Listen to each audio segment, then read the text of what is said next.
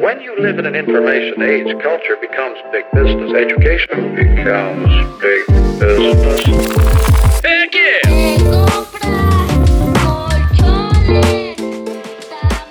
Hola, ¿cómo están? Y bienvenidos a una emisión más de Hipertexto Podcast. Nos encontramos aquí Alan Estefan y Carlos Murguía. ¿Cómo andas, Charles? Ya ni sé cómo estoy. Pero. ¿Ya ni sabes? ¿Se te cerró la ventanita del amor o qué? no, bien, bien. Les digo, hemos tenido varios imprevistos por temas de pandemia y, y de trabajo, pero aquí estamos de vuelta. Así es, sí, nada más para informarles, ya hemos subido un pequeño video para, para los que no, no sabían. Eh, vamos a estar sacando el podcast cada 15 días. Eh, por cuestiones de, de, planeación, tenemos que ver películas, tenemos que leer, tenemos que hacer varias cosas. Y para que no se esté chocando y no estar fallando con ustedes, nos vimos en la necesidad de hacer el podcast cada 15 días, pero eso no quita el dedo de renglón que estamos trabajando en nuevos proyectos de hipertexto que sabemos que les van a gustar mucho. No sé si quieras platicarles de alguno de ellos, Charles, eh, ahorita como una primicia para, para, para que no se queden con el trago amargo de que no nos tuvieron durante un par de semanas. ya con, con nombre y pues todo. ya con nombre y todo, ¿o qué? ¿O qué? ¿O, o, o lo dejamos nada más como una embarradita? Nada más por lo general. Vamos a hablar de, un proyecto editorial y va a haber unos ejemplares de, uno va a ser de narrativa, otro va a ser de, creatividad, de hecho van a ser dos de creatividad, pero nos vamos a ver específicos todavía y vamos a lanzar también ya una, una escuelita de, de cursos con, con, temas, temas, temas actuales y con qué sería una, una palabrita noventera, muy... que van a decir qué hongo, qué es esto. sí, mi ¿Qué once, Ramones. ¿Qué once? ¿Qué, qué, qué rollo con esos cursos? ¿Qué rollo? ¿Qué pasó? ¿Qué, así, se va a llamar el, así se va a llamar el, el, libro. ¿Qué rollo con la creatividad? Exactamente. Sí, estamos muy emocionados. Eh, como dijo Carlos, tenemos tres libros en puerta para ustedes. Les vamos a ir informando. Recuerden seguirnos en como arroba hipertexto GV en Instagram y en Facebook para que estén al tanto. También aquí les vamos a ir informando eh, conforme vayan saliendo cada uno de ellos. Y por el otro lado también está el de los cursos, eh, que está muy interesante. Va a haber algunos que va a impartir Carlos, otros los voy a impartir yo, unos van a ser los dos juntitos, como nos gusta estar de vez en cuando. Entonces, para que estén bien pendientes, ah, recuerden seguirnos otra vez, arroba hipertexto GV. Y ahora sí, Charles, después de todos estos avisos parroquiales, nada más nos falta el ultimísimo, que es acerca de nuestro giveaway. Que ahora sí, ya lo vamos a hacer el mismo sábado cuando estén escuchando esto vamos a hacer el, el sorteo en aleatorio del el Funko de Soul para que también estén bien pendientes de nuestras redes a ver quién se lo gana. ¿Algo más que se me olvide, chavos, de los avisos parroquiales? Pues ya que andabas arruinando las sorpresas, también no, no les hablamos de, de, del merchandising. Uy, pero eso, eso yo creo que hay que dejarlo como sorpresa para, para otro podcast, ¿no? Nada más lo dejamos en que, en que va a haber un merchandising, va a haber merchandise, va a haber mercancía para poder adquirir eh, tazas con la cara de Carlos, ¿no? con el tatuaje de los 18 años. Si este video llega a mil likes, ponemos el tatuaje de Carlos en una de las tazas. Así. Tiene que llegar a mil likes el video para que eso suceda. No creo que vaya a suceder, Carlos, pero si, si, si sucede, ¿te rifas o qué? ¿O te pandeas? No sé, habría que primero que llegue a mil y ya luego vemos. Pero ya, ya dijeron, ¿eh? Para que le den like al, al video, los que están escuchando en Spotify, pasen a nuestro canal de YouTube, para que le den like al video y si llega a mil, igual nos trae la sorpresa de una taza con el tatuaje de Carlos. Muy bien, y entonces, eh, hablando de sorpresas, el tema que les traemos el día de hoy, que ya no es sorpresa porque muy probablemente lo voy a leer el título, pero bueno, vamos a hablar del viaje de Chihiro. ¿Qué onda, Charles? Yo sigo viendo esa película y me sigo maravillando. Creo que la vi por primera vez cuando iba en, en primera de secundaria. Sí, en primera de secundaria y, y, cada que la veo encuentro algo nuevo y me sigo, me sigo maravillando de, de, de, lo que puede hacer Hayao Miyazaki y Estudio Ghibli. No sé tú qué opines al respecto. Yo la vi ahí por el, ¿qué será? 2007, 2008. Y pues era una, ya sabemos que era una época bajo el estupor de diversas sustancias. yo estaba viviendo en un depa que, que daba al, al Museo Raúl Anguiano de aquí de, de Guadalajara.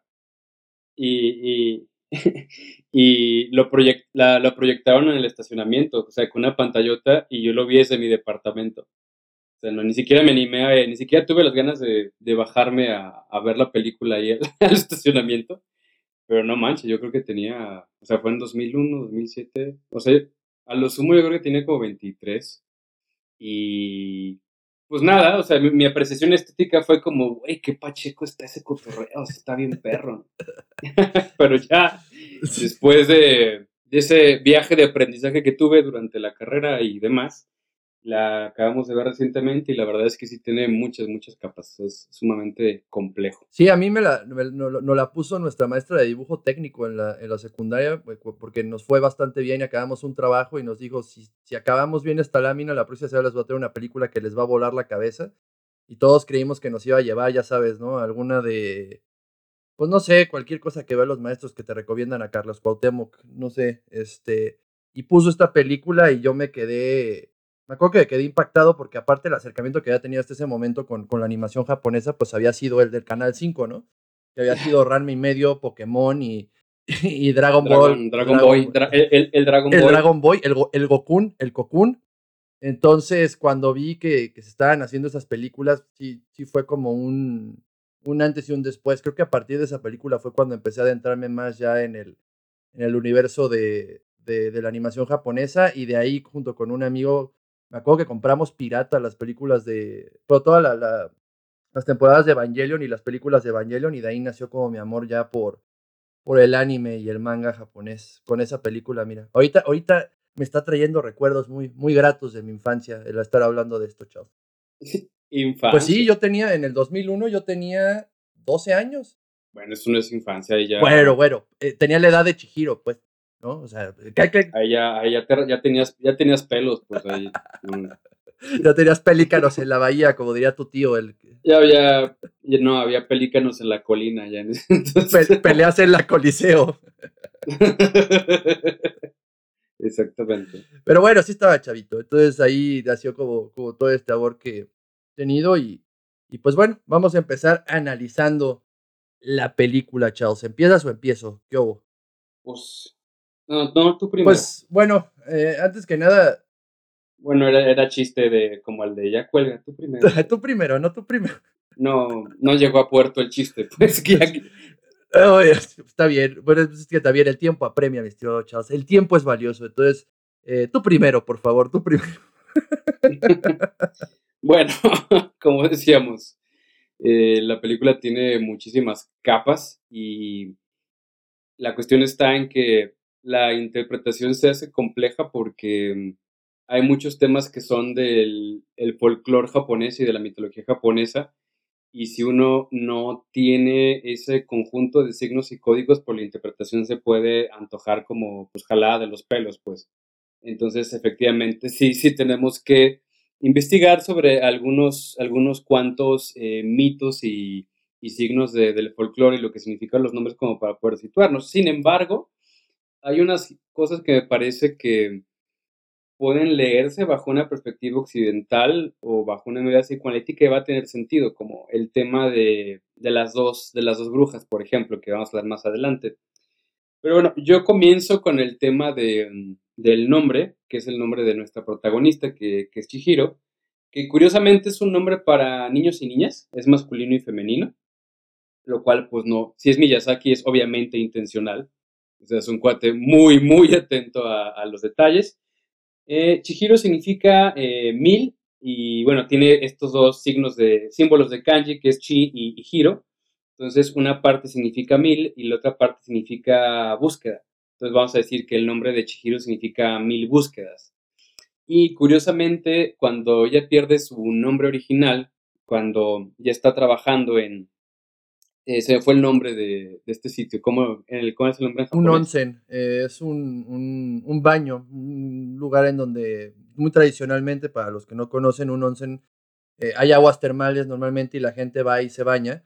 Este, entonces ahí nada más como dato curioso, nosotros que tenemos tatuajes, que ya saben, mil likes y Carlos ponemos un ponemos el tatuaje de Carlos en una taza, eh, no puedes entrar, por ejemplo. Son lugares muy tradicionales en donde la gente se sienta y pues hay aguas termales y ahí se van bañando, ¿no? Entonces, en el caso aquí de Chihiro, pues obviamente no es para humanos, es para espíritus, pero eh, pues funciona básicamente igual al de eh, los que existen en la vida real. De hecho, este onsen, si mal no recuerdo, está basado en uno de los onsen eh, más antiguos que hay en Japón.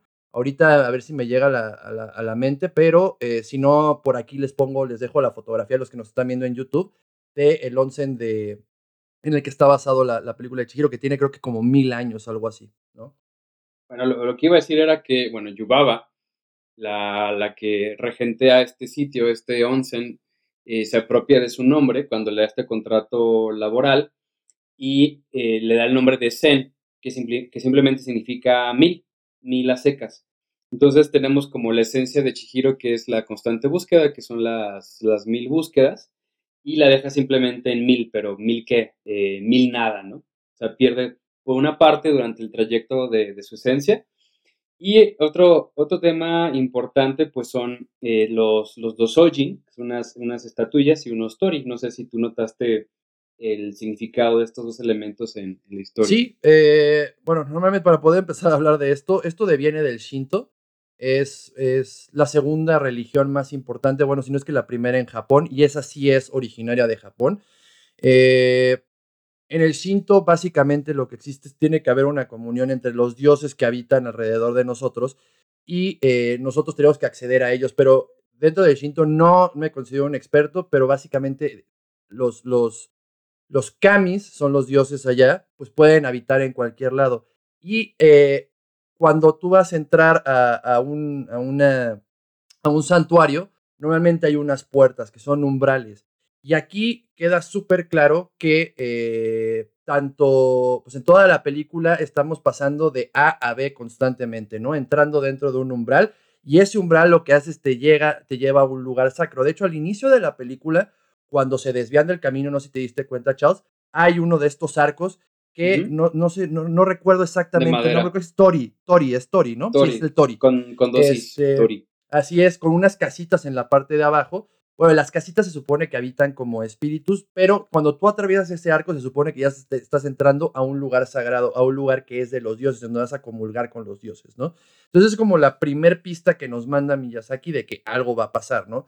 Digo, nosotros como occidentales, si no estamos acostumbrados a ver estos, estos símbolos, pues nos va a costar un poquito más de trabajo, pero este, sí es bastante como obvio que cuando entran, ¿no? Está, este, esta, esta pequeña, este pequeño arco del lado derecho, cuando lo están viendo, va a cambiar. Y luego, pues, cuando vamos a entrar ya al, umbral del no retorno, ya yéndonos a algo más occidental, ¿no? Hablando del viaje del héroe, eh, pues hay otra estatuita. Esa estatuita son los Dosojin, si mal no recuerdo, Dosojin, no sé cómo se pronuncia, Dosojin o Dosojin, mi japonés no es muy fluido, ellos también representan como, son como los guardianes que van a cuidar a las personas que van a acceder del otro lado, ¿no? Están ahí para, para marcar que, que, que, ¿cómo puedo decirlo? Pues más bien están ahí como para observar el camino de la persona que va a pasar de A a B, ¿no? Entonces, antes de entrar... Un compañero durante la Así es. Y entonces, eh, sí, pues, sería, ¿qué, ¿qué, sería lo equivalente para nosotros acá? ¿Un nahual? No, un nahual es más bien como tu animal espiritual. No sé si haya un ángel de la guarda, a lo mejor. Básicamente sea como un angelito de la guarda que te va a llevar. Este, y todavía pues se pone enfrente de ellos para decirles como de, oigan, brothers, dense la vuelta, ¿no? Chihiro estaba reacia a entrar y, oh sorpresa, ¿qué sucede, Charles? Se meten al túnel. Y pues de ahí es cuando todo se viene para, para abajo, ¿no?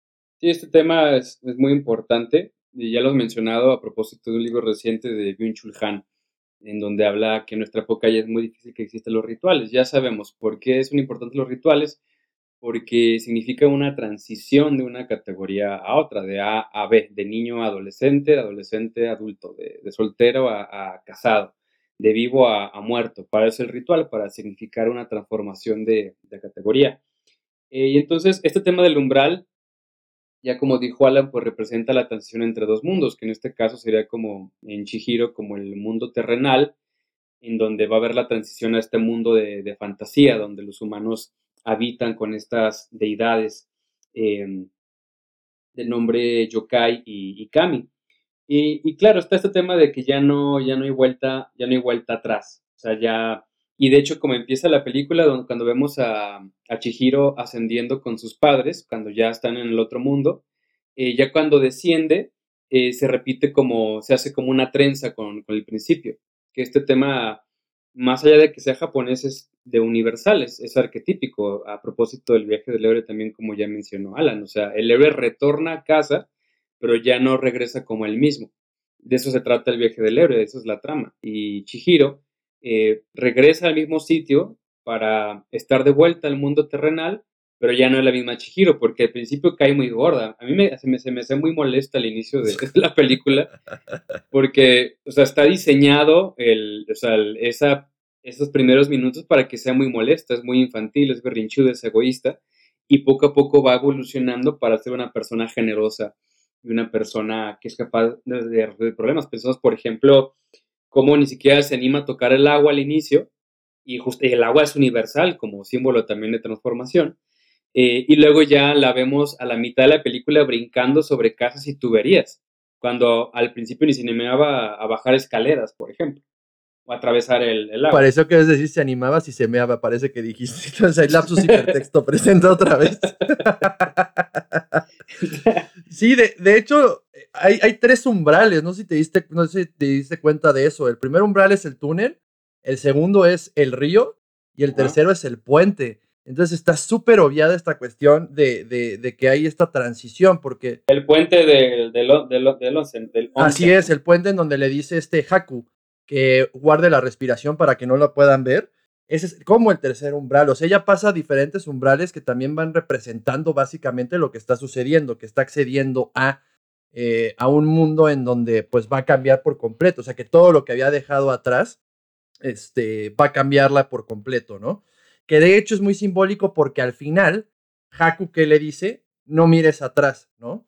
Como diciéndole, ok, ya pasaste por tu proceso de cambio, ya no tienes por qué seguir viendo hacia, hacia, lo, que, hacia lo que estás dejando, ¿no? Más bien, sino la, la, la la mirada hacia, hacia el futuro, como dirían nuestros políticos textados en épocas de elecciones, con la mirada hacia el futuro.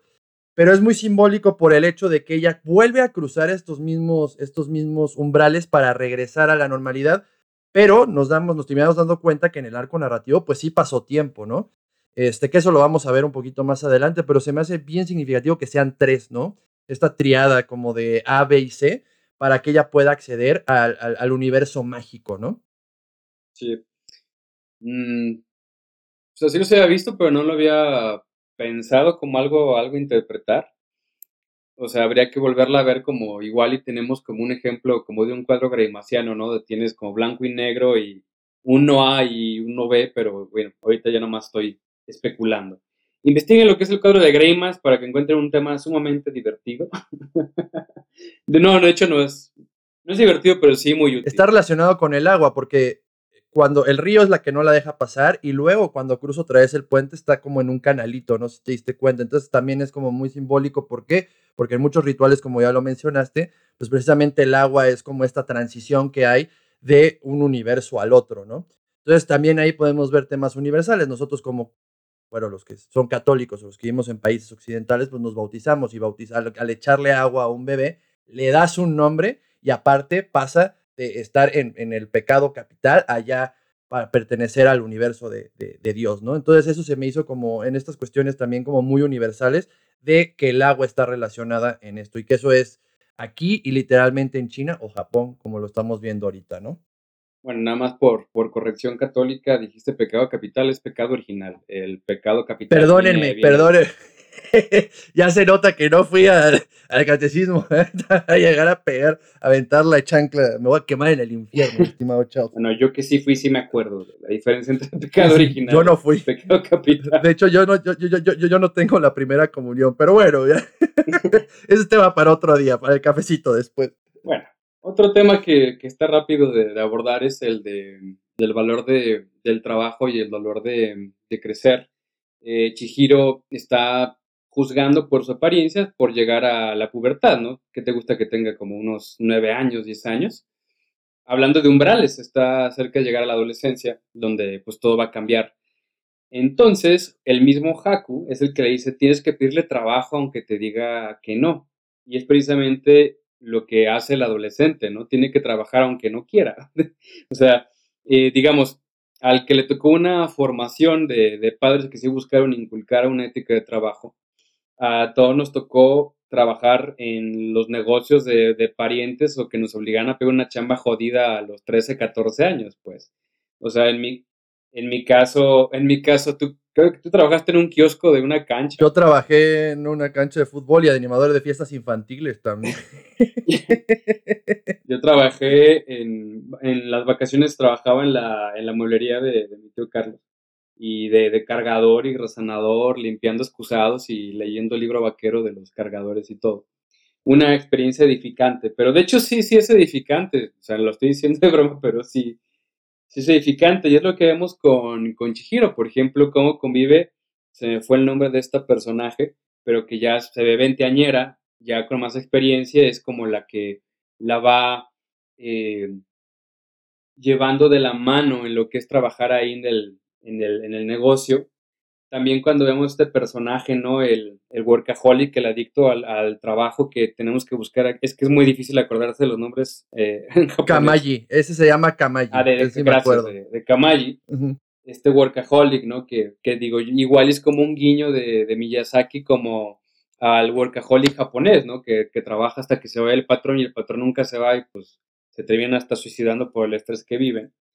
Eh, y también en la escena donde están adentro de este de esta gran tina y, tienen que, tallar. Entonces, esa, esa parte pues es, muy clara, o sea, es la historia de Chihiro teniendo que ingresar a este mundo ya medianero, adolescente, donde hay que trabajar, hay que firmar contratos y mediante el trabajo eh, se, paga, se paga un... Sí, de hecho, eh, a mí me, me, gusta mucho la figura de, de Kamaji porque aparte tiene mucho como de, de relación con lo que sería una araña, ¿no? Porque hasta ocho patas tiene. Bueno, tiene sus cuatro bracitos y sus dos piernas. Eh, y se me hace muy, muy... Le hice una frase que se me hace sumamente importante que, que, podamos entender. Cuando una de las bolitas estas que tiene sus manitas, que se hace la cosa más tierna del mundo, que están aventando carbón, que uno... que también salen en Totoro. También salen en Totoro, exactamente. Este, que se le cae el, el carbón y llega esta Chihiro a levantarlo. Este que él le dice, eh, si vas a hacer, o sea, si como si empiezas algo, si vas a quitarle el trabajo a alguien, termínalo, ¿no? O sea, esta parte como muy de, muy edificante de, de, que está la persona diciéndote si vas a empezar algo, tienes que acabarlo, que creo que es algo con lo que mucha gente batalla, ¿no? Que escuchamos que todo el mundo tiene mil y un proyectos y voy a hacer esto y voy a hacer aquello y voy a pintar y voy a construir mi casa y me voy a ir a China y voy a ir a viajar y al final de cuentas todo se queda nada más como en ideas y es, es, es como, como muy, muy, muy, muy claro y muy simbólico también lo que le está diciendo de, hey, este, este mundo y este universo que conocías como de niña, pues se va a terminar. Ahorita, si vas a empezar algo, ahora sí, tienes que llevarlo a cabo porque si no te vas a quedar a medias y, y, te y bueno, y aquí aparte el castigo es que te convierte en animal, ¿no? Este, entonces, el trabajo, uno, lo que va a hacer es que no te conviertas en animal y dos, te va a enriquecer y va a hacer que tengas un propósito a final de cuentas. Creo que eso es como muy significativo de lo que dice este workaholic de, de ocho manos a, Chihiro. Y hablando de, del agua como símbolo universal, o sea, ya hablamos de que Chihiro atraviesa el agua cuando ya, ya está definitivamente en, este mundo de, los muertos, que es como una especie de purgatorio. Y de hecho podemos pensar también el, este sitio, este negocio como una zona medianera que se antoja como un purgatorio, porque van estos espíritus que están como en un, en un lugar a medias, o sea, no están en un infierno y no están en un paraíso. Y entonces van ahí a, bañarse como para limpiar sus pecados. Pero estamos hablando aquí de una tradición japonesa. O sea, pensamos, por ejemplo, ese, ese valor sígnico de, del agua como purificadora aquí en la cultura japonesa y estaba viendo que en efecto sí forma parte también de una parte ritual del Shinto, mm. o sea, de, de lavarse en, en, el río y en las cascadas también como un efecto de purificación. Y es lo que están haciendo también eh, estos espíritus eh, yokai y, y kami en, en, el negocio de, de Yubaba, ¿no? Y aquí en el catolicismo es lo mismo con el agua bendita. Así lo, es. Lo que tú decías también con, con los bebés, o sea, está limpiando la mancha del pecado original con el agua de la misma manera que, que estos espíritus, pues podríamos decir errantes, habría que verificar si son errantes o no. pero de que están en medio, están en medio. Y se están bañando, entonces creo que queda muy claro el significado, ¿no? Aquí no, no estoy aquí haciendo una interpretación delirante. No. Creo. Es que el Shinto es, eh, mira, como, como occidental y que no, no domino el tema, el Shinto es, es, es muy ajeno a lo nuestro, ¿no? O sea, según yo, ellos, por ejemplo, no tienen como una concepción tal cual de cielo. Y esta zona como sagrada, no sé si funcione o sería un equivalente a lo que nosotros sería, porque yo también pensé que podría ser como un purgatorio, ¿no? Porque, pero si te das cuenta, llegan ahí, se lavan y luego como que regresan al mundo real, sobre todo con lo del espíritu del, del, del río, ¿no? De, este, de esta como bolota primero que parece caca, que parece una Sí, cacota. Sí, sí. Es Este, eso. Y que luego se transforma a través del agua, pero regresa otra vez como, a, como al mundo real, ¿no? Como a ser el río otra vez. Entonces, digo, si, si nos pueden decir, los que nos están escuchando, los que están viendo en YouTube, saben más del tema y nos pueden explicar un poco más, digo, sí, sí me hace falta investigar más acerca en específico del Shinto, porque creo que, que para ellos no existe como la concepción de, de, de cielo, infierno y intermedio, ¿no? Creo que es por ahí, pero sí, a mí como occidental, claro que me cobra muchísimo sentido, ¿no? El hecho de hasta de que si puedes hasta dividir, ¿no? Está la caldera con el fuego, el infierno, y luego en la parte de medio es como el purgatorio de se bañan, y arriba, de hecho, hasta dice cielo cuando abre y ve la puerta de, de Yubaba, ¿no? Entonces, no sé, como que para nosotros podría funcionar muy bien. Ahora desconozco si, si Miyazaki quería irse por ese lado o si haya todavía más simbolismo, porque de verdad hay muchísima carga simbólica japonesa que por el hecho de no estar insertados en, en, ese universo, pues nos cuesta un poquito más de trabajo poder como, como, como iba a decir descifrar, ¿no? Más bien como de, de, de codificar. ¿Interpretar? ¿De interpretar? De codificar. Uh -huh.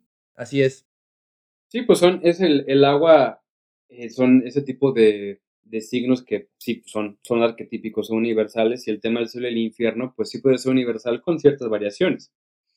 Sea, porque incluso, según recuerdo en el budismo, hay como siete infiernos y demás cosas. Pero en fin.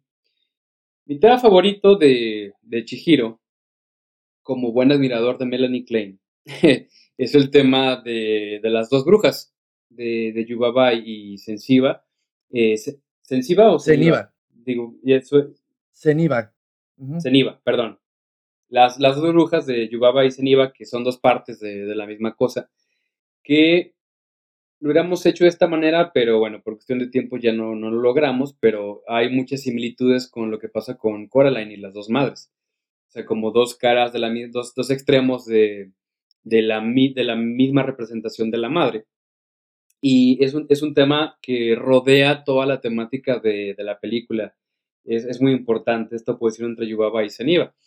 Entonces, nada más repasando la teoría cliniana así de, de rápido, eh, ella habla que en el desarrollo infantil existe el pecho bueno y el pecho malo. Ojo, no está diciendo la madre Melanie Klein, está diciendo pecho bueno y pecho malo. Porque no tiene la capacidad todavía el bebé para percatarse de lo que es la madre como un objeto de vinculación. Solamente conoce lo que le brinda placer, que es el pecho bueno, y entonces busca incorporarlo.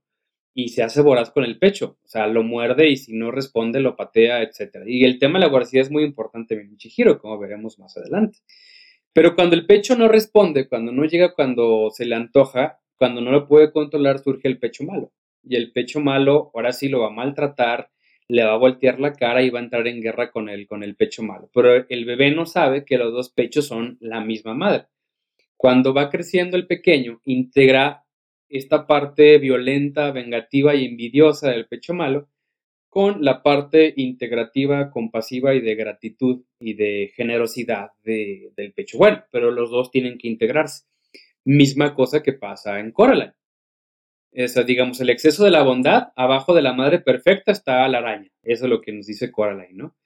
Y apreciamos lo mismo aquí con Yubaba y, y Zeniba. Es muy curioso cuando llega Zeniba, cuando está en este último piso de, del edificio, cuando le dice, es que somos indistinguibles, somos como dos gotas de la misma cosa y sin embargo somos la misma. O sea, estoy parafraseando, pero dice algo de ese orden esta Sí, que, que, no pueden existir una sin la otra y que a final de cuentas no se pueden terminar de llevar bien. Sí, es, es en, en ese mismo rango, por ahí porque estás diciendo. Bueno, de lo, a propósito de lo anterior, el contrato obviamente no lo hace con la bruja buena, no lo hace con, con Zeniba, lo hace con Yubaba. Entonces, a propósito de que Estudio Ghibli y Miyazaki pues vienen de Japón, pues Japón tiene problemas gravísimos en términos de la cuestión del trabajo. Trabajan demasiadas horas. Y el problema de Japón desde la Segunda Guerra Mundial es que al momento en que desean modernizarse después de este gran trauma de la Segunda Guerra Mundial, o sea, es un tema bien interesante, lo pueden, lo, pueden checar. El gobierno japonés le pide ayuda a Estados Unidos para que les enseñen a ser occidentales. Entonces van asesores de Chrysler y, y, marcas así muy capitalistas, muy gringas, a decirles cómo funciona el capitalismo gringo. Pero se hizo una aberración porque tienes una ética de trabajo tecnocrática y muy capitalista, combinada con una ética muy paternal y muy obsesionada con el desempeño de Japón. O sea, es, lo peor de los dos mundos juntos, ¿no? Con lo que, con lo que tienen que trabajar los japoneses. Entonces, por ejemplo, en términos muy estereotípicos, si el patrón no se quiere ir de la oficina, por respeto al superior, no se salen los demás. Y si el patrón se quiere ir a las 11 de la noche, se van a ir ellos también a las 11 de la noche. Entonces, este problema de... haciendo nada. Exactamente. Entonces, problema, eh, a raíz de esto, ¿no? Problemas de suicidio, demasiado estrés, ya no pueden tener pareja por esta cuestión del exceso de, trabajo. Entonces, esto del contrato eh, tiene que ver también como con, perder el alma. Es muy significativo cuando, cuando la bruja mala, cuando Yubaba toma el contrato y lo firma Chihiro, que como todo jovenzuelo, nomás firmo, sí, tú fírmala ahí, no lo leyó, ¿no? no pasa nada. Corteana llorando, no, no quiero hacer esto. Y, y Yubaba se queda con el nombre de Chihiro, se ve que flotan las letras y se las queda en la mano. Entonces es muy claro también cómo se conecta con la vida social de, de Japón. O sea, el hecho de perder la esencia ah, firmando contratos y trabajando demasiado. Recordemos también que Haku también le dice, es bien importante que nunca te olvides de tu nombre porque ya no lo recuerdo. Porque Haku sabemos que es esclavo de, de. Sí, porque, porque olvidó su nombre. De hecho, ahorita que estás mencionando esto de, de, de cómo es la cultura laboral japonesa, hace poco leí un artículo en donde los japoneses por ley tienen tres semanas de vacaciones al año. Digo, nosotros tenemos una, ¿no? Se supone, eso está en dos semanas más.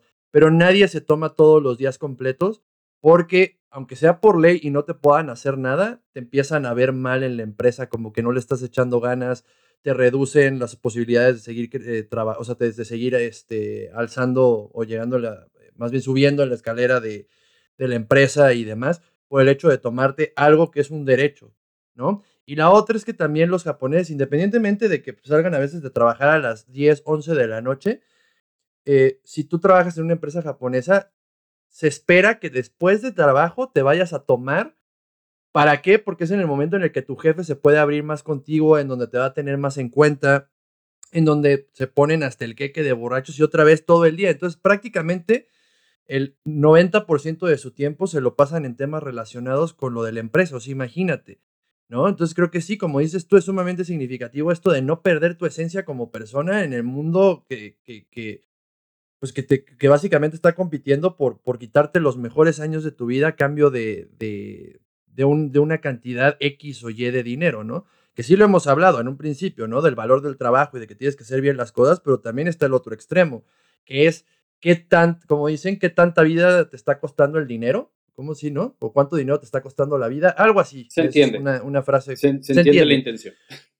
Ajá, entonces eso, ¿no? O sea, imagínate hasta qué punto tienes que llegar, o sea, de lo que se exige de ti, de, de, este deber ser, porque aparte de, todo, yo creo que Kant este, debió haber sido japonés, el deber ser, de tener que tener todo perfecto. Tienen como cuatro o cinco formas diferentes de escribir.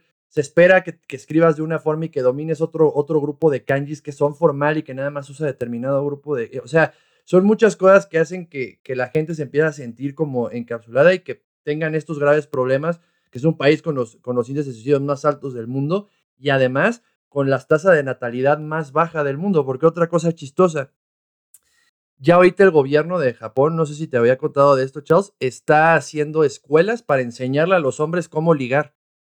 Porque ya ni siquiera saben hacer eso. O sea, ya es tanto, eh, tanto que viven en, en, la empresa y trabajando como o esta, esta nueva, nueva onda de los hikikomoris que no salen, entonces están enseñándoles, están dando escuelas de cómo poder hablar con mujeres, ¿no? O sea, para hombres, pues de cómo poder hablar con mujeres para ver si pueden lograr eh, revertir la, la, la campaña negativa de nacimientos que están teniendo, porque creo que 30 o 40 años van a dejar de ser productivos, ¿no? Por eso mismo, está canijo.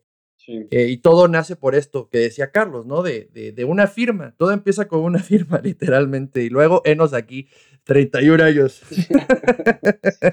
y sí, de hecho, cuando echan party, le echan bien. Hay un, hay un video de Queens of the Stone Age, eh, de este penúltimo disco. La canción se llama Smooth Sailing. Y básicamente se trata de Josh Homme, el líder y fundador de esta banda, de Queens of Stone Age se va de party con ejecutivos japoneses y se ponen una, pero de, vean el video, está, está buenísimo. O sea, pero una party así de, de perder el brazo y, demás cosas a ese nivel de fiesta. Ahorita que estabas hablando de eso, yo lo viví también de primera mano cuando daba clases de guitarra y el depa donde vivía estaba cerca de un colegio en donde hay muchos extranjeros, pero en especial japoneses, chinos y coreanos. Eh, pues voy a decir el nombre, era el American School, pues. Entonces, hay una escuela carísima y, llegan empresarios de alto calibre de, estos países, pues. Entonces tuve alumnos japoneses, coreanos y, chinos, ¿no? Y ¿quiénes crees que eran los mejores alumnos a comparación de, o sea, tenía alumnos de Japón, de Corea y de China. ¿Quién crees que estaba en último lugar de desempeño y esfuerzo en, cuanto a nacionalidades? Tomando en cuenta a los mexicanos. Ahí te va, pues este, bueno, México el último, luego China, luego Corea y los mejores eran los japoneses, ¿no? exactamente, así literal como tú lo dices. Sí, bueno, los estereotipos a veces ayudan, los clichés también ayudan para algunas cosas. Pero, o sea, te, doy un ejemplo, ¿no? Un alumno que era bastante talentoso, eh, muy imaginativo, pero muy desordenado. O sea, el estuche llegaba a él y iba pegando la escalera el, estuche. Los cables hecho una porquería. No hacía la tarea. Los japoneses, el estuche estaba casi estaboleado con, con, bola de zapatero. Siempre hacían la tarea, pero les faltaba un poco de imaginación. Pero son exitosos por la disciplina que, que tienen. Ahora, otro contraste ya para terminar con esa idea. Eh, en ese colegio hacen y lo que hacen las escuelas gringas, que son batalla de las bandas. Aquí no existe tanto esa tradición, pero es un concurso de bandas de rock, de morritos y, adolescentes. Y las mamás de los mexicanos van y les vale madre si tocan feo, les vale madre si está bien lo que están haciendo, pero va, llevan a la tía, al tío, a la prima, a la tía en coma, al, tío sin brazos, o sea, llevan, llevan a todos para ver al, al sobrino tocar. De los japoneses, no me acuerdo de una sola vez en que haya ido el papá. Ni una sola vez. La mamá es la que va, pero cuando van, se quedan atrás. Cuando van, no aplauden. Porque, o sea, realmente para que ellos se celebren algo así, o sea, casi casi tiene que estar tocando con Miley Cyrus el hijo para que, ah, sí, ya, ya, sí tiene talento. o sea, de verdad. Y una vez que, que sí quedaron en primer lugar, sí fue el papá, pero fue el papá hacer acto de presencia para que lo viera el hijo desde el escenario y se fue. Nada de aplaudir, nada de llevar flores ni madres. O sea, o sea ve la vara que, manejan. Y el mexicano su vara, pues vale para pura madre la vara que tiene. Entonces, o sea, cualquier cosa es celebrable. Híjole, es que aquí... o sea, son dos extremos. y creo que ninguno de los dos es saludable. O sea, imagínate así de Ahorita hablando de, de, esto, me, me, recordó la película de Whiplash, ¿no? Que, que, le decía este, ah, se olvidó el nombre del maestro, este, ay, Fletcher. Le, sí, el maestro es Fletcher, este, que le dice, no hay peor, no hay peores palabras en el lenguaje inglés que bien hecho, ¿no? Este, o sea, y lo entiendo, porque hay veces que no hay nada peor que estar fomentando una acción o algo que sabes tú que está mal, ¿no?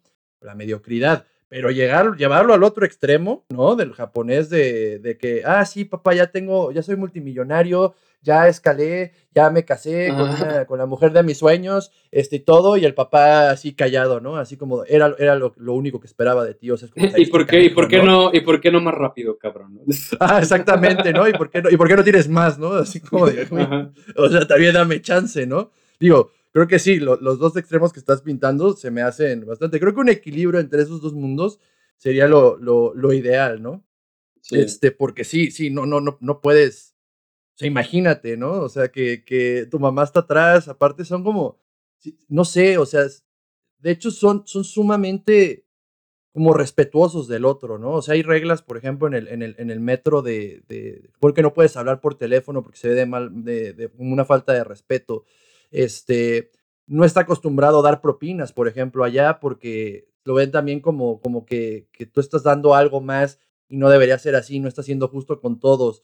Este, no se enfrascan en discusiones por el hecho de que no quieren herir los sentimientos del otro. O sea, como toda esta cuestión muy ordenada, creo que también no, no es una manera muy saludable de vivir, ¿no? No, es un, es un, es un super yo que generan buenos resultados, pero también hace suicidas. O sea, son dos, dos. Y el super yo mexicano y latinoamericano, pues vale para pura madre. O sea, no hay ética de trabajo, no hay disciplina, no se acaban las cosas, etcétera. Pues es que aquí puedes pedir perdón y de todos modos tienes tu lugar en el cielo, mi buen, ¿no? Y eso sí tiene que ver mucho con, con, la cuestión de cómo conseguimos a nosotros como una sociedad. Está bien que la pueda cagar mil veces porque mil veces, la, mil veces puedo pedir perdón y de todos modos puedo acceder a estar con, a la derecha de mi padre. Ah, no, yo no, no, a la derecha está el hijo, ¿no? Puedo estar con mi padre en el cielo. Entonces, esta cuestión también del estar condonando que se hagan acciones una y otra y otra vez y nada más pidiendo perdón, todo se va a solucionar. Creo que eso también nos tiene hundidos en algo que está bastante grave, ¿no? Este, sería cuestión de que lo analizáramos en, en otra ocasión, pero eh, ya, lo, ya lo hablamos en parte también por si quieren ir a escuchar en el episodio de, de, de, la Virgen de Guadalupe, pero creo que sí también es algo muy grave el hecho de que, de que tú le puedas estar diciendo a un niño constantemente que, puede regarle y que de todos modos todo va a estar bien. Eh, hay una frase que mi papá me dijo cuando yo estaba, eh, yo tenía como 15, 16 años, cuando empezábamos a hablar de, de mujeres, ese tipo de cosas, y me decía, hay errores que cuestan la vida. Entonces tienes que aprender a asumir la consecuencia de tus acciones. Y creo que es algo que se me ha quedado muy grabado, ¿no? De no estar pensando de que voy a ser infalible, no me voy a equivocar, ¿no? Pero ser lo más consciente de no cometer errores que puedan perjudicar a mí o a alguien más a largo plazo, ¿no? Y creo que es algo que los mexicanos no están muy, muy claro a comparación de los japoneses, que bueno, allá es, allá es otro boleto, ¿no? Y siguiendo con la comparación entre japos y mexas. vamos a hablar de la glotonería y la voracidad. Estaría padre seguir hablando de eso porque esa, experiencia estuvo muy padre con alumnos japoneses y mexicanos porque también los, los ponía en pares para sacarlo de zona de confort a cada uno. Entonces pues, los ponía a componer a japoneses con mexicanos, por ejemplo. Entonces el japonés enloquecía por el desmadre del mexicano y el mexicano enloquecía por el orden del japonés. Pero bueno, luego igual y sale la ocasión para hablar de ello. Bueno, y hablando de cosas mexicanas, como tú dijiste, ahora toca hablar de la glotonería, la voracidad, que pues es lo mismo, la simbiosis y la madre incestuosa. Este Aquí también... voy a hacer un anuncio, sí, ya lo tocamos, eh, pueden verlo en el episodio del mexicano muere por la boca, lo tocamos mucho más a fondo y a profundidad, ahorita lo vamos a tocar un poquito más eh, pues de rápido, pero si quieren darse un buen chapuzón, les recomendamos también ver ese episodio. Entonces, ahora sí, Charles. Para que no crean que los frijoles fritos son equivalentes a amor y el pan dulce. Bueno, está, ya hablamos que la bruja mala, que Yubaba representa a, la madre simbiótica, a la madre incestuosa. Bueno, puede ser como una palabra fuerte, incestuoso, vamos a, a definirlo. En psicoanálisis, el incesto no se refiere necesariamente a practicar el coito con entre padres e hijos o entre familiares eh, de, primer orden, eh, del grupo primario, sino el incesto en psicoanálisis va a ser cualquier cosa que hagan los padres que impida que los hijos tengan una vida propia, cualquier cosa que hagan ellos que, impides, que impida su individuación. Y eso se puede hacer de muchísimas maneras sin ni siquiera tocarle un pelo. No sé si te platiqué de este fragmentito clínico que era de, de un adolescente estaba teniendo ya relaciones sexuales con la novia y le agarró una época pues, de fetichismo y coleccionaba los calzones de la novia. Y los almacenaba en estos como cilindros de cartón de regalo donde cuando estaba de moda los boxers en la secu, ¿te acuerdas que comprabas el, el, boxer y se metía a esos cilindros de estraza, cartón? Sí, es como, cartón, papel corrugado, ¿no? Eran como de papel corrugado, si mal no recuerdo. Bueno, patata potato lo importante son los calzones. No, no, no. La sustancia, la sustancia y no la forma, ¿no? Entonces, eh, los coleccionaba ahí, pero el, el, el, próximo lema de hipertexto va a ser lo importante son los calzones. Muy bien, chavos. Muy bien, así va a ser ya. Vamos bien. Nuestro eslogan. Vamos actualizados con las políticas imperantes. Eh, entonces, eh, ya se me fue el rollo con eso. Era, ya, lo dejaba el bote en, en, su escritorio, en el cuarto. Digamos que se notaba ahí una intención de que lo viera la mamá. Entonces, eh, los padres están divorciados y vivía la madre con, con el hijo, ellos dos solos. Se tenían el uno al otro. Ella, la mamá, estaba solterona, no tenía nada, y el hijo pues ya empieza a independizarse por mediación de, de la noviecilla. Entonces resulta que la mamá se encuentra los calzones ¿Y qué crees que hizo con los No más que se los empezó a poner, güey. ¿Sí? No, yo me, dije, mi, mi, mi, mi, mente está muy perversa, neta. Y la párale que me estoy excitando. Ay, sí. ¿Qué, el, tema, el tema que sigue, porque luego ya no hay vuelta atrás, al punto de no retorno. Ay, no, no, man, no puedo. Ah, y, luego, ¿qué hizo la mamá? ¿Y de qué color? aparte, hablando de esto, y justo tuve una, una, sesión fotográfica y quisieron hacer unas fotos de broma como de esta onda de, de, amo y esclavo. Entonces una chica traía como agarrada a otra como con una caída de perrito. Entonces ya mi mente estaba con, con, con, una carga medio rara el día de hoy. Entonces ahorita dijiste esto. Dije, lo que voy a decir va a sonar muy perverso. Entonces creo que, creo que voy a tener que, que, dormirme viendo Teletubbies. Tampoco es algo perverso, muchachos. Quiero ver algo tierno nada más. Porque si no, Carlos ahorita voy a empezar a querer analizar o algo así de que hablan y los Teletubbies o algo así. Pero no. Muy bien. Entonces, bueno, al menos los lavó. Al menos las lavó, ¿no? Al menos los lavó. Al menos las sí, lavó. Sí, no, sí. Veto a saber si las olió. Híjole, ¿por qué? Para activar, activar el, el, el activo. Activo, activo, activo, activo de guaya. El punto de la historia de, de, la señora que se ponía los calzones de, de su rival eh, era el hecho de, del incesto. Eso es incestuoso porque se está colocando, se está colocando a, a nivel pareja. Entonces, por ejemplo, esto mismo es lo que hace un padre con la adolescente que le espía las llamadas, que le pide, que que le pide, que le pide, que le pide los accesos del Facebook o yo qué sé. O sea, es el padre que, como no tiene una relación estable y feliz con, con su pareja, va a intentar sustituirla con la hija. Eso es el incesto. Cualquier cosa que impida la individuación y la separación de los hijos hacia con los padres. Y en mayor o menor medida todos los padres lo hacen. O sea, por ejemplo, que la madre esté chismorreando, las cartas que, tiene el hijo, eh, el padre que se burla de que la hija tiene, tiene novio, que le cuestione lo que vista, etcétera. O sea, todo eso son formas muy fuertes o atenuadas del incesto, por eso es Ese era el punto de la historia de la Y sí, este, de hecho, dentro de, de, la madre incestuosa también podemos ver a la madre simbiótica, que ya lo hemos hablado en, en de, de ocasiones. Esta madre que que no quiere dejar escapar a su hijo, que no, que no quiere ah, que existe una separación entre ella y el, y el bebé. Eh, queda muy claro, ¿no? También con, con Yubaba, cuando vemos la relación tan, tan, tan, pues, simbiótica eh, que tiene con su hijo, ¿no? Es incestuosa y también simbiótica, ¿no? En donde no quiere dejarlo, no quiere que, que se aleje de él. ¿Y qué pasa con el bebé una vez que lo, lo transforma la, la, otra, la otra madre? Se me fue Ceniva este, pues que lo convierte en un ratón, el bebé se da cuenta de que puede salir al mundo, de que no se va a contagiar, de que no le van a llenar de gérmenes, de que no lo van a matar, y entonces empieza a disfrutar. Tan, tan está disfrutando que cuando esta Chihiro le pide a Zeniba que, que lo regrese a su estado natural, eh, ella les dice, pues es que el hechizo ya pasó, ustedes podrían regresar en cuanto quisieran. Y, y el, tanto, el, tanto el, como el, el, que era como un pequeño murcielaguito, como un pajarito, y el ratoncito dice, no, no queremos por el simple hecho de que se sentían asfixiados con, con esta madre eh, Yubaba, que, que, pues no, no, no quería que, que los tenía que tener como en, en, en, un, en una cajita de cristal para que no se lastimaran y no salieran al mundo, ¿no? Y que, que, una madre muy famosa que nos encanta mencionar aquí, pues en donde vemos una, esa madre tal cual, pues en psicosis de, de para variar y no perder la costumbre, vamos a mencionar a la madre, la mamá de Norman Bates, pues era una madre incestuosa y simbiótica, ¿no? Tan simbiótica que se terminan fusionando. Sí. Entonces, en el caso de, de, esta, de este mundo de, la madre mala, de la bruja mala de, de Yubaba, es también el mundo de, pulsiones infantiles, de, la envidia, de la voracidad, como, como ya dijimos.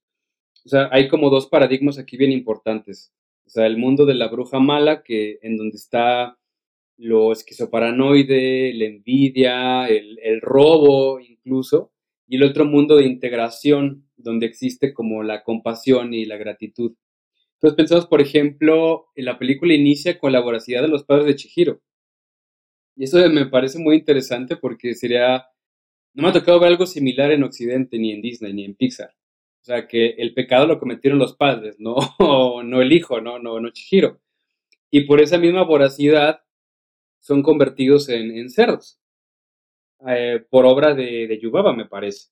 Entonces, es ahí como, es ese mensaje de lo negativo que puede ser el tomar de más.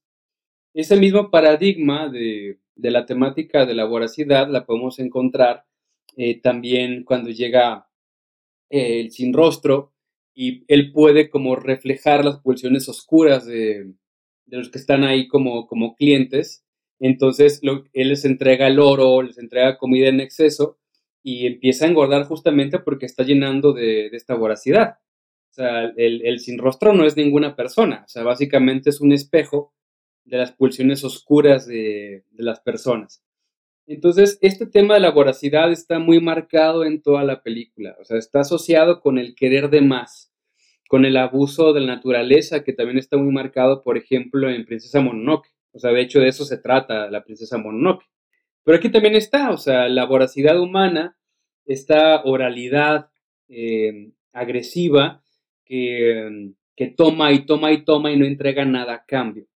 Pero Chihiro, como ya está creciendo, comienza a pasar de ser voraz, a pasar de ser oral, a ser ya más creativa y a buscar soluciones, a salirse del mundo simbiótico, glotón simbiótico y voraz de, de Yubaba. Sí, ahorita de hecho me, dejaste pensando en padres eh, que, hayan cometido el pecado este, y no se me ocurre ninguno de Disney.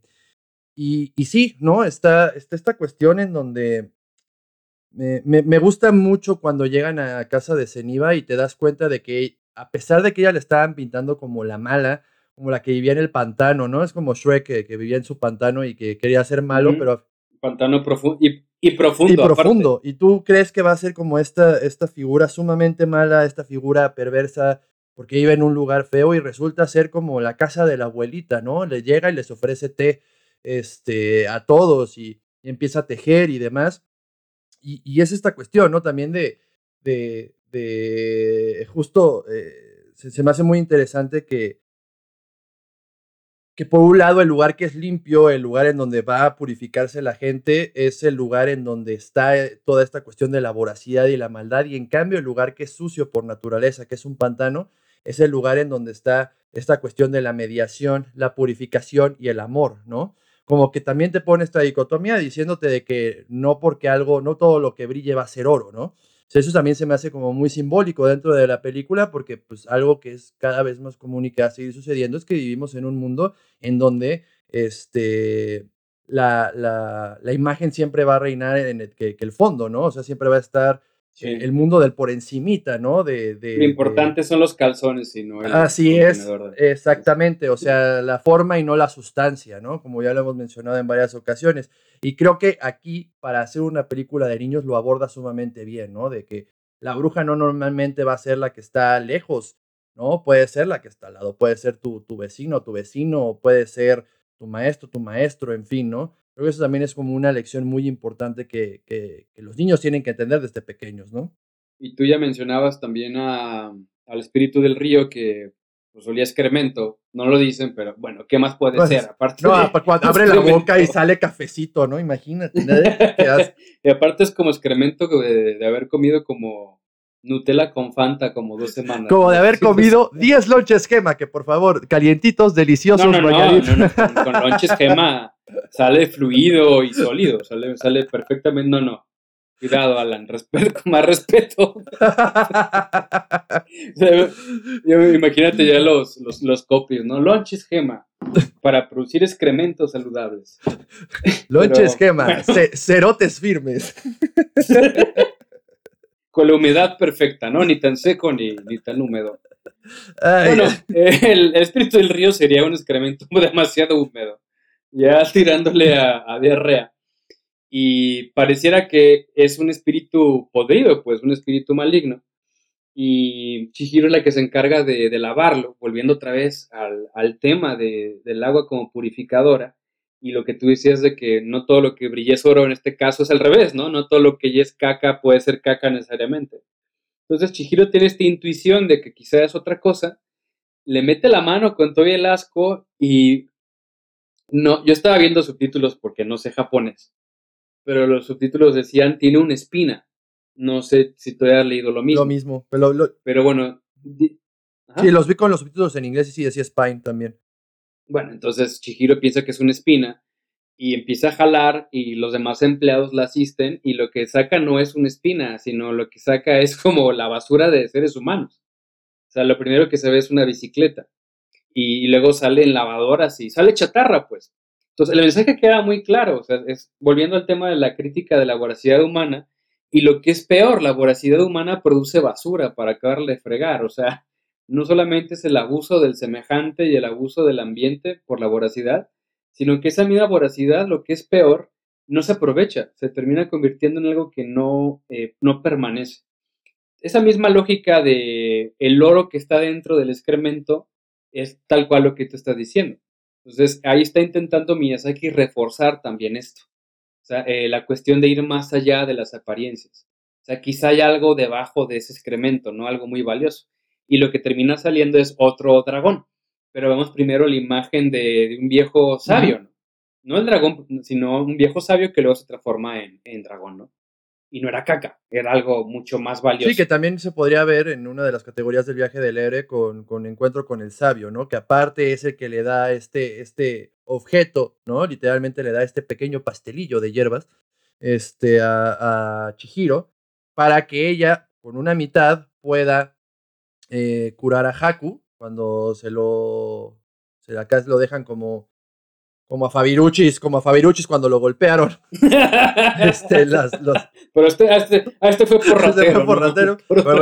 pues de hecho, a los dos fue por rateros, ¿eh? Fabiruchis fue porque no le quiso pagar al. Ah, sí, pues, Y Haku fue porque se, se robó el sello. Eh, bueno, los dos tuvieron su escarmiento. El sello de la. De la Entonces, con este don que le brinda el sabio, ¿no? A, a, a Chihiro, pues puede curar a Haku y también puede hacer que el otro que está representando la voracidad en lo más absoluto que es el sin cara, ¿no? Que empieza a comer y empieza a comerse a la rana y luego se come a otras dos empleados más. Todo el mundo le quiere dar este, comida para que les dé oro. También le da la mitad para que vomite toda esta porquería, toda esta, todo, todo esto que locura, locura y regrese a su estado normal, ¿no? Y que también llega una redención cuando llega con Ceniva, en donde le, lo invita a su casa, ¿no? Cosa que en teoría no debía haber hecho. Porque yo también la primera vez que, que, la vi fue como de, ¿por qué lo invitó? ¿Qué no está viendo lo que pasó en el otro lado? Y resulta que el Sin era todo dar. Que lo que estaba pasando era que se estaba alimentando de toda la avaricia, exactamente, era un espejo de todo lo que estaba pasando alrededor de él. Entonces, sí es muy significativo esto de, de, de la espina y del dragón por el hecho de que, de que cuando esta Chihiro empieza a dejar de pensar tanto en ella, empieza a pensar más en los demás y se da cuenta de que la avaricia no es lo más importante porque llega el sin cara y hasta le da oro y ella le dice que yo no lo necesito. Y sí, efectivamente. y le insiste. Y le insiste. O sea, y aquí es cuando te puedes a pensar, ¿no? Si, si, ¿Para qué quieren oro si de todos modos tienen que estar trabajando ahí para no desaparecer? ¿Sí me explicó? O sea, como que no tenía sentido que los personajes que estaban trabajando dentro de, de, del onsen Sí, pues son, espíritus. O sea, ¿para qué querrían tener oro? ¿Sí me explico? O sea, no tenía mucho sentido. Igual lo que pasaba con Yubaba, ¿no? ¿Para qué quería tener todas las joyas y los diamantes y demás? Sí. Si no, no. Es un ser espiritual. Exactamente, o sea, no. O sea, sí estaba padre que los espíritus pagaran y se sintiera como toda este, esta onda capitalista de. Ah, entonces se refuerza la teoría del purgatorio, precisamente. O sea, ni, ni tan espirituales ni tan terrenales. Porque tienen tienen rasgos muy carnales como la, avaricia, ¿no? Entonces, ahí está la, la justificación de la interpretación que decíamos al inicio. Mediante estas aguas están purificando la porquería terrenal que, que están que fueron acumulando en vida. Sí, o sea, y sí está muy simbólico que los espíritus paguen por bañarse, pero ¿para qué necesitarían dinero los del baño? No sé si tenían que pagar agua y luz, o sea, como que no tiene mucho sentido, ¿sí me explico? O sea... Sí, pues por el mismo motivo, ¿y para qué queremos un iPhone, no? ¿Y para qué queremos una compu de 32? Justo a eso iba, justo a eso iba. Misma, misma Era justo a lo que iba, ¿no? O sea, nos deja con esta cuestión de que que es necesario para que vivamos. Y creo que la que lo entiende primero y que es por eso que logra salir de este umbral y poder viajar en el tren para ir a visitar a Ceniva es esta Chihiro, ¿no? Se da cuenta de que no necesita más que pues, su ropa y sus tenisitos para poder ir a visitarla y, la ayuda a todo el mundo. O sea, no era necesario que tuviera el dinero y eso es lo que rescata a todos y termina también rescatando al mismo sin cara, porque se ve reflejado en el espejo, que para mí, ahorita tú también lo pusiste aquí de anotación, las secuencias más hermosas en la historia del cine es cuando está viajando en el tren, cuando está sentadita con el sin cara y que está el ratoncito volteando a ver hacia la ventana. Es de las cosas más bellas que he visto en mi vida. Es hermoso, hermoso, hermoso, hermoso. Sí, son planos legendarios, ¿no? También pienso, son, son muy pocos, ¿no? Se pienso, por ejemplo, ¿te acuerdas de Paris, Texas, la, escena final cuando... Se ha visto Paris, Texas, me Sí, claro, de, de Wim Wenders el Wee Wenders, cuando, cuando el padre deja al hijo en el hotel y dice, bueno, nos reencontramos, pero yo no puedo quedarme, deja al, chico con, con, la ama. O sea, hay un plano, o sea, es casi indescriptible el plano que se ve bañado en verde el padre y parece casi como, como un cuadro de, de, Dar, de Dar Hopper. O sea, eso es, a ese nivel me parece ese plano de, de París, Texas. Sí, no, y también eh, otro de París, Texas que me encanta es cuando está la chica con el vestido rojo, que de hecho lo usan mucho de portada este, y que empieza a llorar, también se me hace bellísimo, o sea, la iluminas todo. Eh, Paris, Texas, si no la han visto de, de Wim Wenders, se la recomendamos, recomendación de la casa. Uh, sí, es que ah, yo, de hecho, yo la vi recientemente y otra vez con muchas cosas de la juventud se me pasó por la cabeza, pues, o sea, pues en ese entonces, como a los 19 años, ah, está chida, ¿no? Está padre. ya, después de, después de los golpes de la vida, debo decir que me conmovió hasta las lágrimas la, la película hace poco, ¿eh? La voy a volver a ver porque la vi hace 10 años, yo creo. Entonces sí está en mi lista para volver a ver. Los planos de, de Chihiro, la secuencia del tren. No, es, es, es, brutal, ¿no? Este, creo que ahí es donde nos damos cuenta de la maestría que tiene eh, Miyazaki y Estudio Ghibli para generar esto. Porque no, no es nada más en Chihiro, ¿no? Es ella en varias películas. También está en El Castillo Vagabundo o en Porco Rosso. Que de hecho está yo no sabía este detalle, este, hasta hace relativamente poco, de 10 cosas que no conocías de Estudio Ghibli, ¿no? Antes de que ni siquiera supiéramos de esto. Miyazaki siempre se retrata como si fuera puerquito él. Eso yo no lo sabía. Y aparte tiene la de Porco Rosso, que fue una de sus primeras películas que me gusta bastante. Digo, no es la mejor, pero está. Puerco piloto. Es un puerco piloto, me da, me da mucha risa. Que le mete una maldición. Y él está asociado con, con la aviación. Así es, con la aviación, igual que el papá de, de, Miyazaki, que de hecho creo que la última película de Miyazaki está basada en la vida como de, de, su, no sé si de su papá, pero es de un ingeniero de aviones, no recuerdo cómo se llama, pero está también linda. Este, pero bueno, el punto es que eh, ya se me olvidó a lo que iba. Ah, sí, se ve la, la, maestría que hay en cuanto al arte, ¿no? En cuanto a que es sacar los detalles, porque es un lugar, o sea, cuando estar en el viaje del tren, se te antoja estar ahí, ¿no? Como decir qué, qué, qué pacífico se ve esto, qué, qué lindo. Y otra cosa que me gusta mucho del viaje es, que es otra crítica también, te das cuenta de que todos en el tren son anónimos, ¿no? Todas son estas figuras negras, estos este, espíritus que también están sin todavía como terminar en su forma final, como que están en una transición. Y, es algo así, o sea, cuando tú te subes al transporte público, ¿no? A las 6, 7 de la noche, cuando estás saliendo de trabajar, es deprimente, ¿no? O sea, ves a la gente cansada, todo el mundo en su celular, como sin mucho color, y creo que también va a la misma crítica, ¿no? De, de la que ya habíamos hablado hace rato, de, del deber ser japonés, ¿no? Este, ver todos estos, estos personajes como sin rumbo, sin ganas, como nada más ahí estando por estar, ¿no? Que es también parte de, de, la crítica generalizada que, que, se hace en la película. Sí, se, se antoja, no sé, no habría que, que investigar en, en, entrevistas, pero también yo como al, alcancé a notar como una influencia ahí como muy impresionista, ¿no? Monet, Manet y, similares. bellísimo. Pero bueno, eh, y esa, esa es otra transición donde ya van a, a, esta, ya va a ser la resolución del conflicto de, de la historia. Y vemos que esta generosidad que tiene, que tiene Chihiro hacia Haku es lo que le ha generado buenos resultados desde que apoya al espíritu del río. O sea, ella no tenía por qué apoyar al espíritu del río, lo hace y, le entrega la, la, bola, ¿no? Le entrega el pastel de, hierbas, el pastelillo de hierbas. Con ese pastelillo de hierbas luego cura a, Haku por el hechizo de, de la bruja mala y esa misma generosidad es la que le da el boleto para tomar el tren. Y luego esa misma generosidad es la que la lleva ya para cerrar el ciclo con, la bruja buena. Y esa escena creo que es mi favorita de, la película. O sea, a nivel visual, esta, creo que estamos de acuerdo con la, transición del tren. Pero en términos de simbolismo y psicología, eh, la casa con, con Ceniva eh, es, es, bellísimo porque Aquí vemos justamente número uno, la bruja del pantano, pues resulta que es la buena, después de todo. Y número dos, la construcción que viene cuando se integran estas pulsiones negativas de las que ya hablábamos, de la envidia, el, robo y la voracidad. Es cuando están en la, en la casa de, de Ceniva y le dice, quédense a dormir, ya, ya es muy tarde. Y hacen varias cosas tejen juntos e incluso hacen una, escoba. El tema de la escoba pasa muy rápido. Bueno, ¿qué significa esto? Que cuando vimos al Sin Cara, el, como espejo de la envidia y la voracidad de los otros, aquí vemos que ya es espejo de la construcción. O sea, están haciendo juntos una escoba. Y ella también está tejiendo. Entonces, ese simbolismo es muy importante. O sea, el tema de resarcir.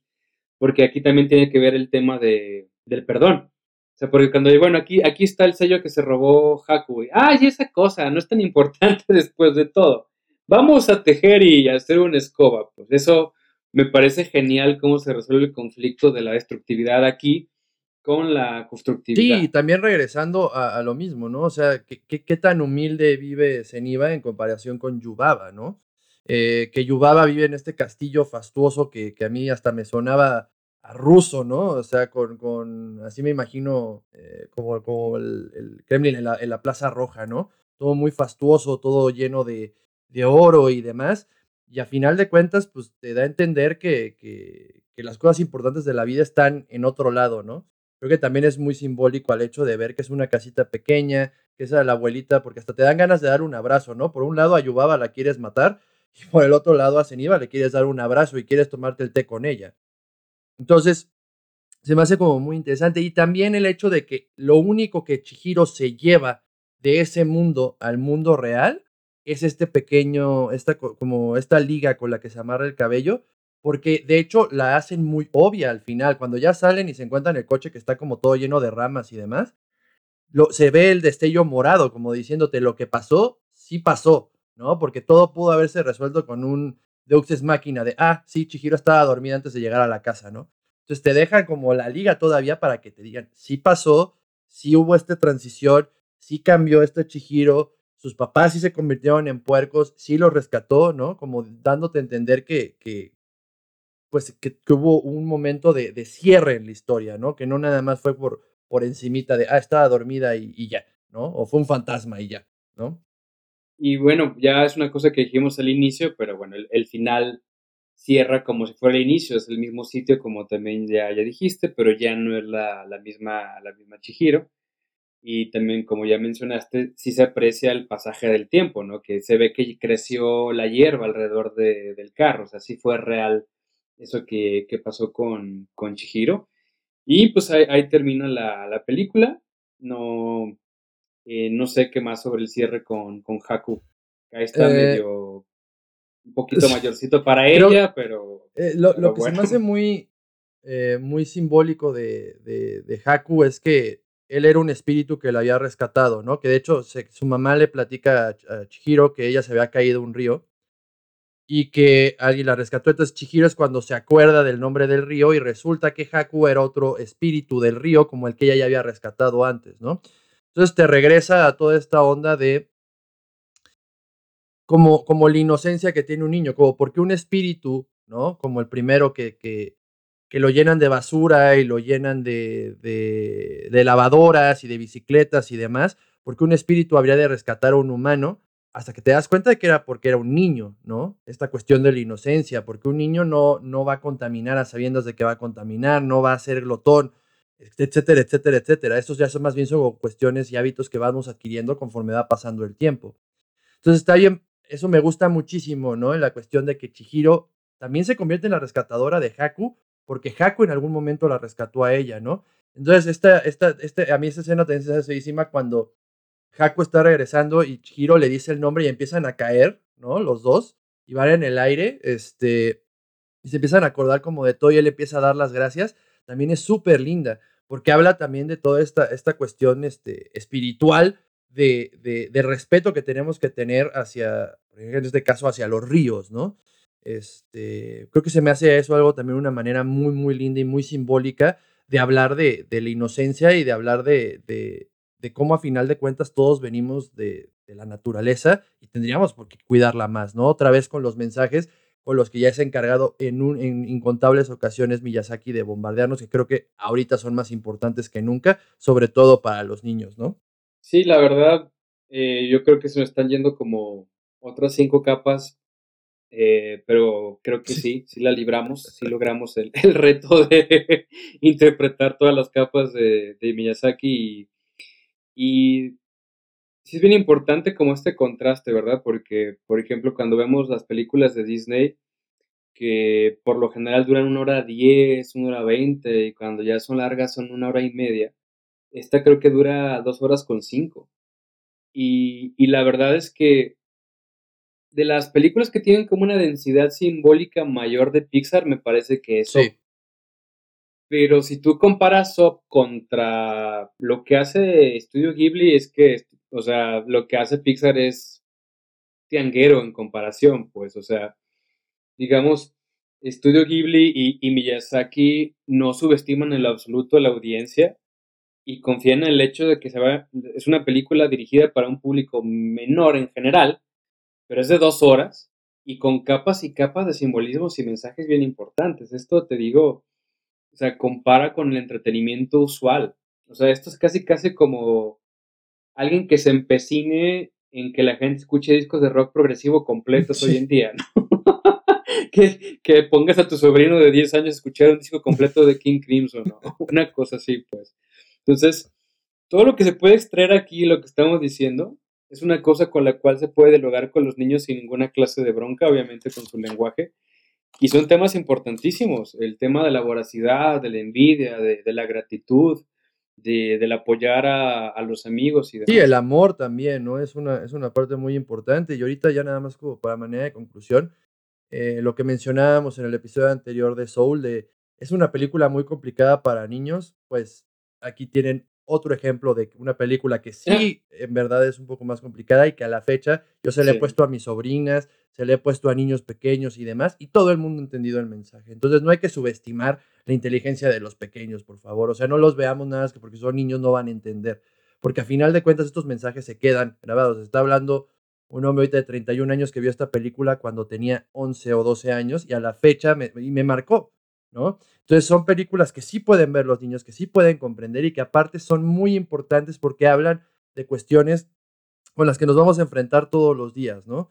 Eh, creo que es importante que estos temas se hablen, creo que es importante que a los niños se les enseñe respeto a la naturaleza, creo que es importante que a los niños se les enseñe que el mal puede estar en cualquier lado y que no tengamos que juzgar a todo el mundo por sus apariencias. Y creo que es importante que se siga viendo este tipo de películas para que también podamos empatizar con, con, con personas que vienen del otro lado del mundo, ¿no? En este caso, Japón. No sé si te quieras agregar algo más, mi estimado Charles. No, nada. Creo que sí alcanzamos el, el objetivo. De hecho, da para, para mucho, mucho, mucho más. Eh, le decía a Alan cuando, cuando, antes de iniciar que parecía que Miyazaki estaba leyendo a Melanie Klein, el tema de, de, las dos brujas, pecho malo, pecho bueno, el tema de hacer dialogar el texto también con, con Coraline, por ejemplo. Pero bueno, eh, vamos a seguir hablando de esto en nuestro contenido y pues también eh, me imagino que esta temática siempre genera mucho candor, mucho, mucho calor, se apasionan mucho con, con, con, esta película, entonces claramente algo se nos fue, pues pueden comentarlo y empezamos a platicar. Eh, seguimos platicando sobre la, la, película en los comentarios. Así es, eh, recuerden seguirnos en redes sociales como arroba hipertextogv. También nos pueden encontrar en nuestras redes personales. También me pueden encontrar en Instagram como alan-estefan. A ti, Charles. Ese es myspace.com diagonal. Metroflog. De hecho, creo que sigue abierto mi, mi MySpace. ¿eh? Tu high five, ¿no? También. mi, mi, Metroflog. ¿Qué me preguntaste ah, de la cuenta? En Instagram de Carlos Murguía con N al final, Carlos Murguían. Recuerden también que si quieren pertenecer a nuestro grupo de Telegram y enterarse de las cosas que estamos haciendo antes y demás, nos pueden mandar un mensaje privado en nuestra cuenta de Instagram diciendo yo quiero pertenecer al grupo para mandarles el link. Y muchas gracias por habernos escuchado, por la paciencia. Eh, sabemos que eh, pues nos tardamos un poquito más en sacar este episodio, pero vamos a retomar todo eh, cada 15 días, como ya yo me lo hemos mencionado. Y muchísimas gracias, Carlos.